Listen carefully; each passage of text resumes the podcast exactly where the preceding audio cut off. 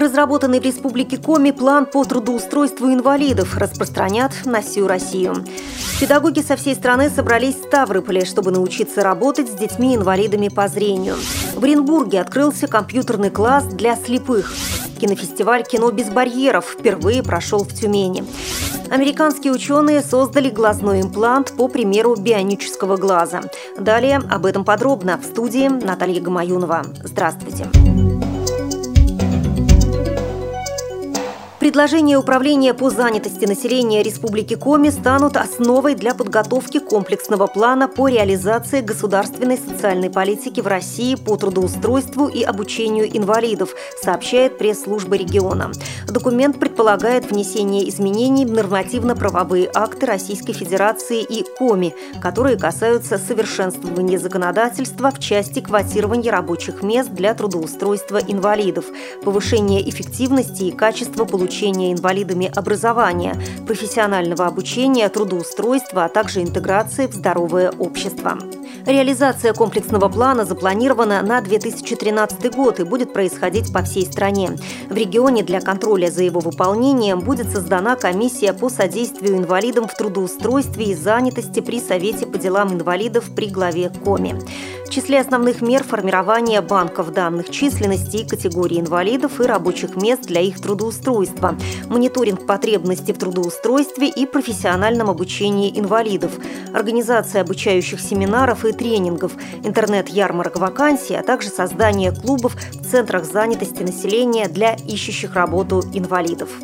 Среди других направлений деятельности – содействие в создании собственного дела, в разработке программ для участия в конкурсах на получение субсидий и грантов, а также выделение спецтранспорта республиканским общественным организациям инвалидов.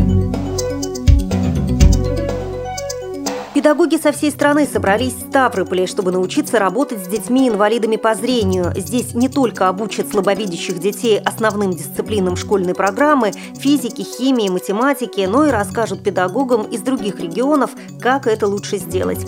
На эти цели Ставропольский край выделил деньги гранты Министерства образования науки России на сумму 12 миллионов рублей.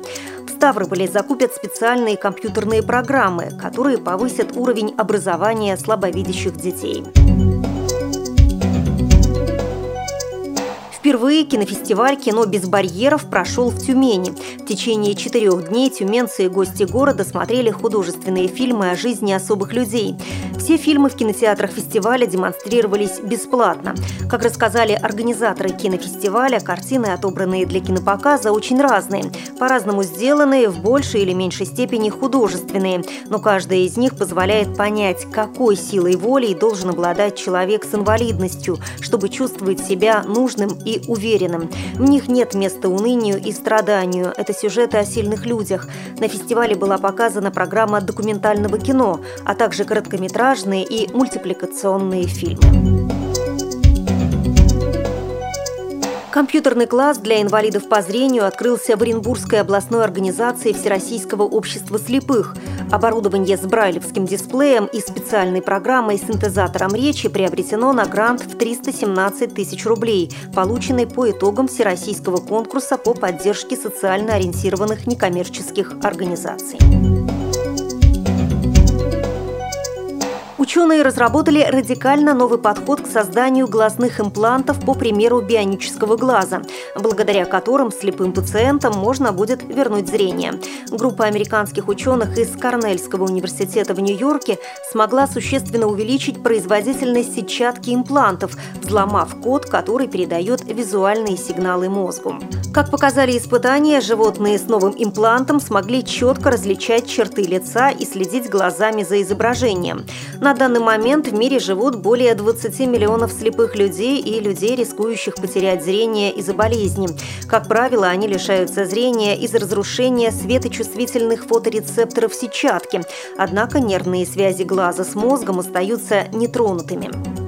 Связи с этим исследователи выяснили, что простой передачи сигнала для нормальной визуализации недостаточно, а нужно для начала передать правильную модель электрических импульсов мозгу. Новый имплант позволяет правильно интерпретировать почти 90% информации. Вы слушали информационный выпуск.